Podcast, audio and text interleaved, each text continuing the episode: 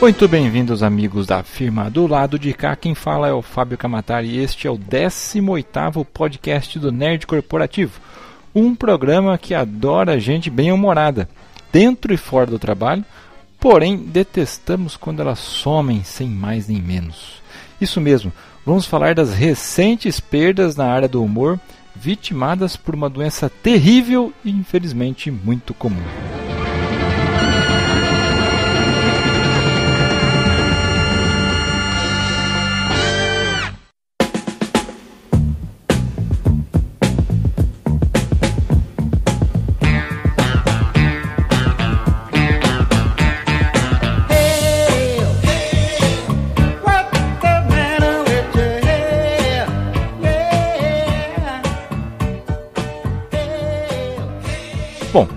Você já teve aquele amigo engraçado, tipo, tipo palhaço mesmo, né? Que um dia, de repente, parou de ser, né? Daquele jeito e sumiu. Será que ele ficou com medo de parecer deprimido perto de você? É muito mais provável que, na realidade, essa foi a primeira vez que ele se sentiu, é, digamos, confortável o suficiente para deixar isso claro.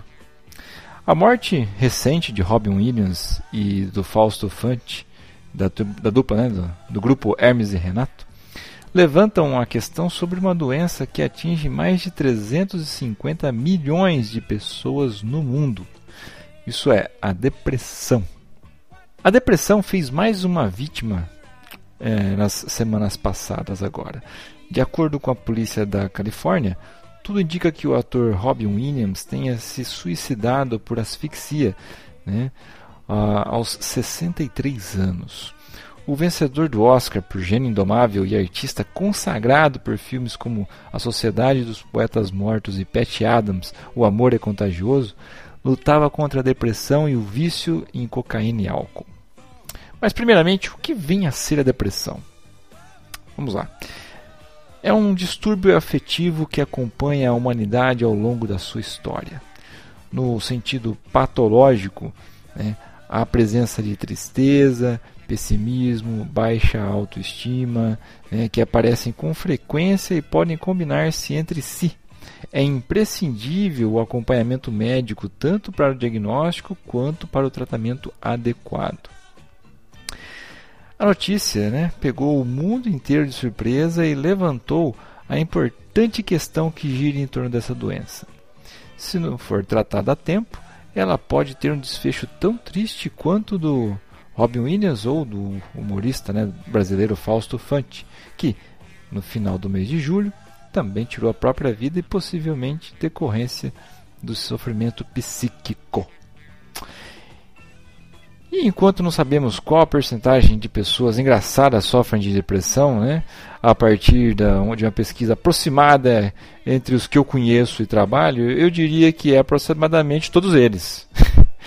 é, então, quando eu ouço alguma pessoa ingênua, né, uma alma ingênua dizer: Uau, como que pode um cara maluco como. abre é, parênteses, você insere aqui o nome do famoso comediante que morreu fecha parênteses, apenas, abre outro parênteses, método de inserção de autodestruição precoce, né? fecha parênteses. Uh, ele estava sempre brincando, se divertindo muito. Fecha aspas. Então, resumindo, parece que ficou meio confuso, mas se a gente fosse fazer uma frase, né, do tipo, ah, quando eu ouço uma pessoa dizer, é, uau, né, como é que pode um cara maluco como fulano com apenas isso, né?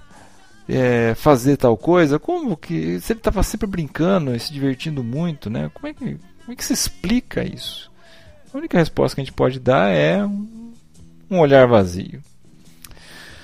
Ao contrário do que se pensa, as pessoas não vão se matar se a mídia falar mais sobre suicídio. O importante é a orientação sobre isso. Deve-se falar disso para prevenir, afirmam os especialistas. Todos os anos, a ABP né, é, realiza uma caminhada no dia 10 de setembro, está chegando aí, para lembrar o dia, da, dia Mundial da Prevenção ao Suicídio. Né? E nos locais onde acontece esse tipo de ação, a incidência tem de, de, de suicídios por depressão tem parecido menor. Psiquiatras dizem que em cada 100 pessoas com depressão grave, 15 cometem suicídio. O número é preocupante, mas pode ser revertido se os preconceitos forem combatidos e as informações forem divulgadas. Encontre aí um comediante e normalmente você vai encontrar alguém que teve uma infância de merda. Desculpe a palavra. Mas, voltando para o mundo longe dos holofotes, né? Se o seu amigo engraçado parece deprimido, não seja um babaca e fale: Poxa, você anda muito chato, cadê aquele cara animado de sempre? Todo engraçadão, da, todo engraçadão da turma ou do trabalho, né, tem os seus problemas. Portanto, seja um amigo leal. Bom, a seguir a gente vai listar aqui alguns fatos que todo mundo deveria saber para lidar melhor com este problema. O primeiro deles é: depressão é uma doença e não é frescura.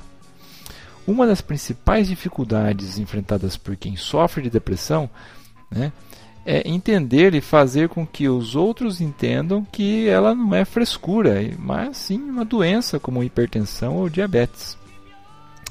Ao contrário do que normalmente se pensa, os fatores psicológicos e sociais muitas vezes são consequência não da, da e não causa da depressão. Né? Vale ressaltar que o estresse pode precipitar a depressão em pessoas com predisposição, que provavelmente é genética. A prevalência, né, quer dizer, o número de casos numa população é, da depressão é estimada em 19%, o que significa que aproximadamente uma em cada cinco pessoas no mundo apresenta algum, algum tipo de depressão em algum momento da vida. Outro ponto é o preconceito só atrapalha a cura.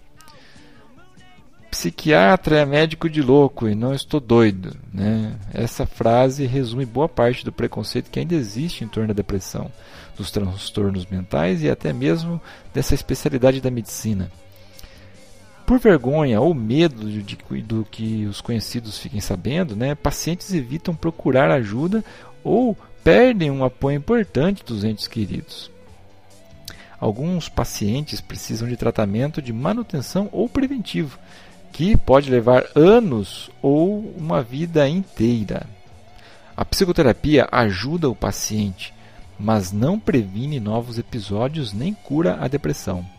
A técnica auxilia ainda na reestruturação psicológica do indivíduo, além de aumentar a sua compreensão sobre o processo de depressão e na resolução de conflitos, o que diminui o impacto provocado pelo estresse. Com um amigo deprimido, não adianta só conversar.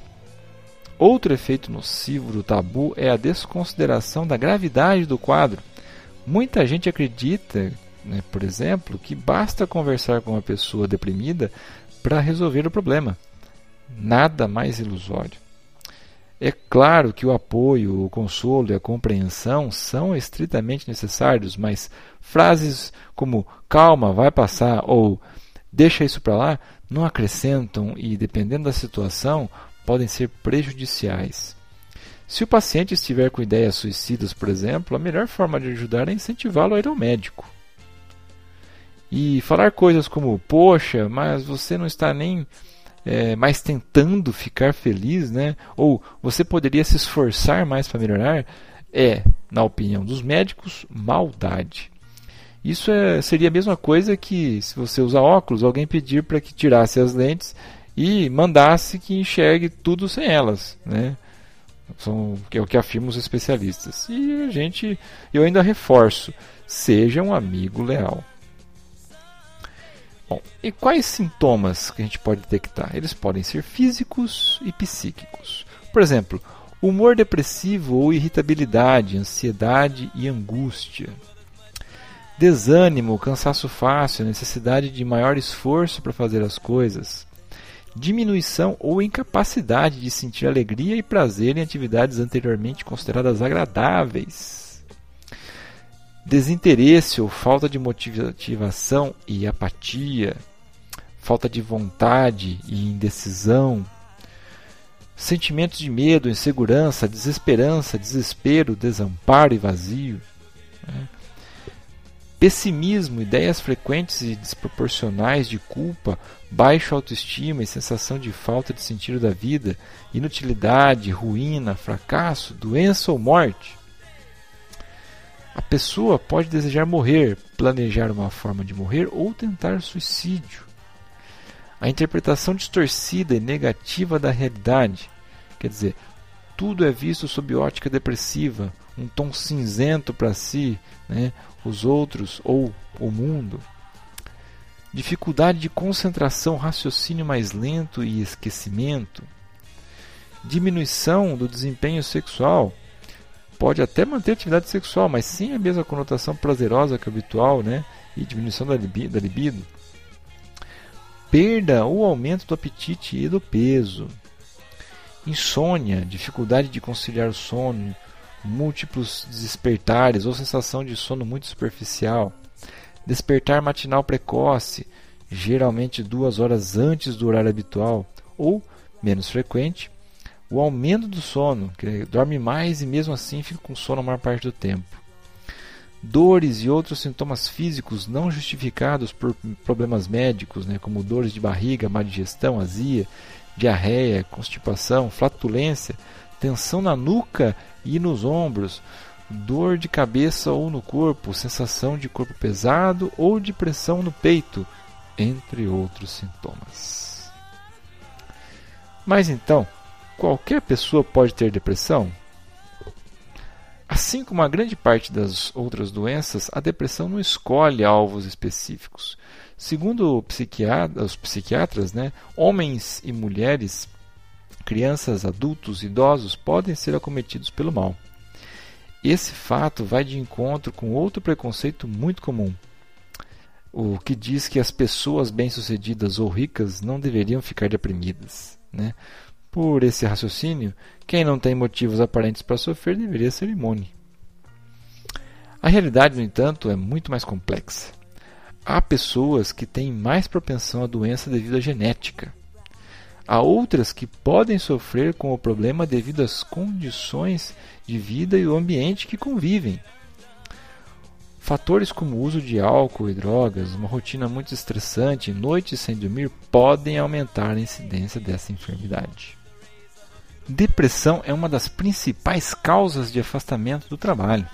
Apesar de todo o estigma existente em torno da depressão, ela é uma das principais doenças que acometem a humanidade atualmente.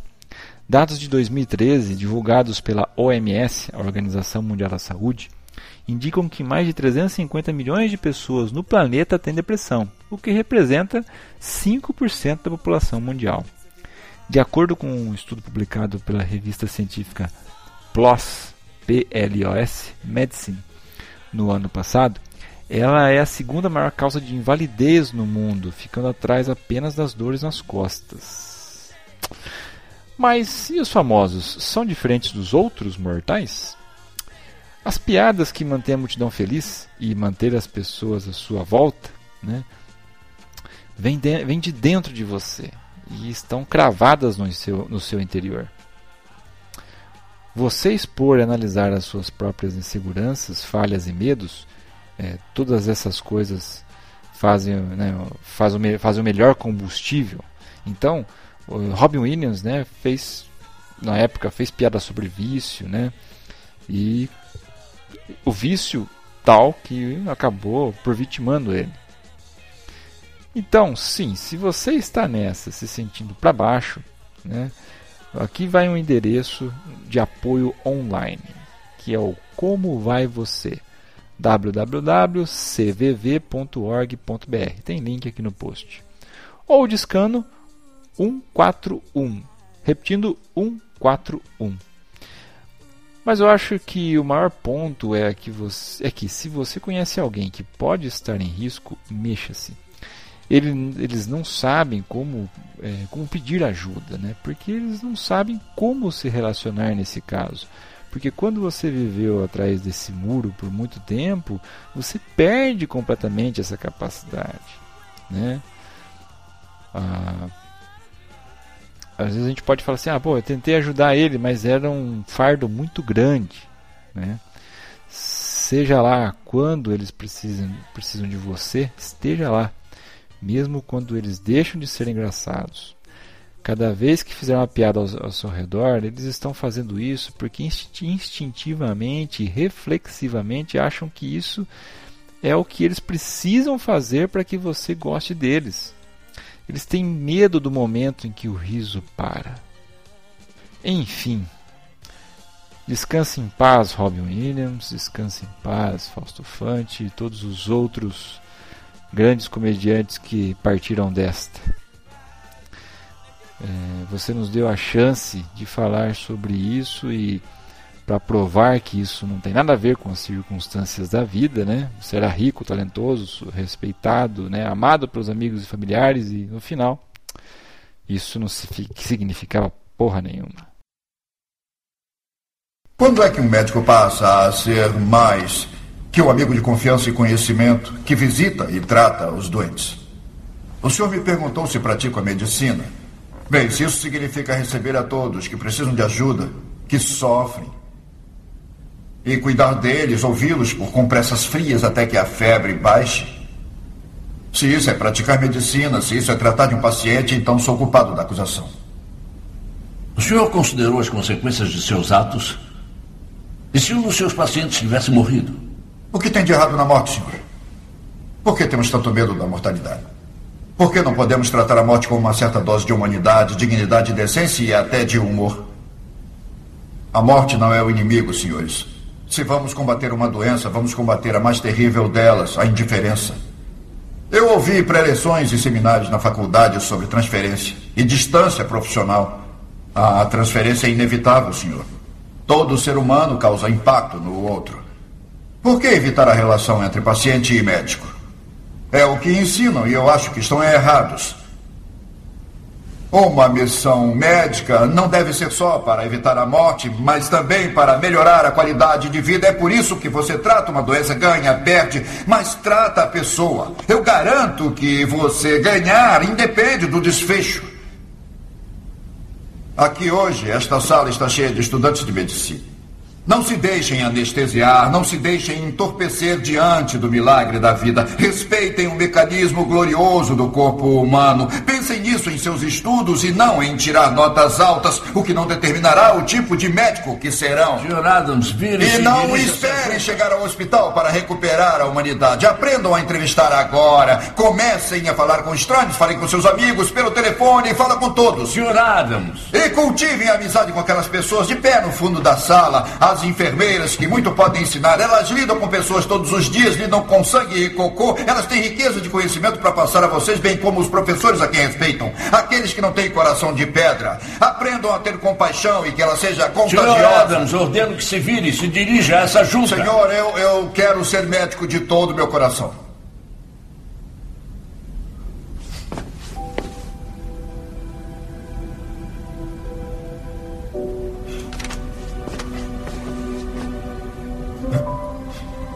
Eu quis ser médico para ajudar o próximo.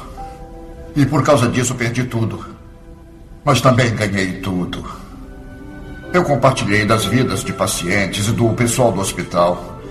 Ri com eles e chorei com eles. E é a isso que eu quero dedicar a minha vida. E Deus é minha testemunha. Seja qual for a sua decisão, senhor, eu sei que me tornarei o melhor médico que esse mundo já viu. Agora vocês podem me impedir que eu me forme. Podem me impedir de receber o título e o jaleco. Mas não podem controlar meu espírito, senhores. Não podem me impedir de aprender, não podem me impedir de estudar. Então só tenho uma escolha: podem me ter como colega de profissão, apaixonado, ou como intruso, mas ainda determinado, seja como for. Provavelmente serei visto como um espinho. Mas eu garanto uma coisa: serei um espinho que não arrancarão. Isso é tudo?